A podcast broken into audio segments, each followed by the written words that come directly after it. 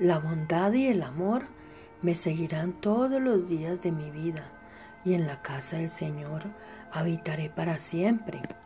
Es la condición en la que Dios quiere que vivamos constantemente.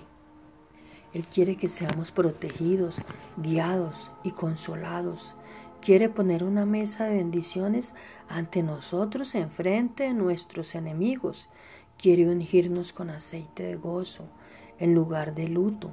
Él quiere que nuestra copa de bendiciones se desborde continuamente en acción de gracias y alabanzas a Él por su bondad, misericordia y amor inagotable para con nosotros.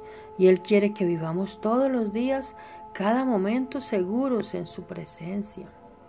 Todos estos deseos son parte del buen plan de Dios para cada uno de nosotros, independientemente de cuán lejos hayamos caído. Él quiere restaurarnos a una a, una cercanía con Él y al plan correcto y perfecto que tiene para nuestras vidas. Sería beneficioso para todos si nos dijéramos varias veces al día, Dios tiene un plan fantástico para mí, para mi vida. Quiero todo lo que Él quiere para mí.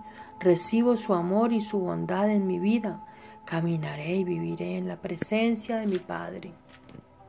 Recuerda que lo más importante para recibir las bendiciones de Dios no es una gran fe, sino su, sino su gran fidelidad.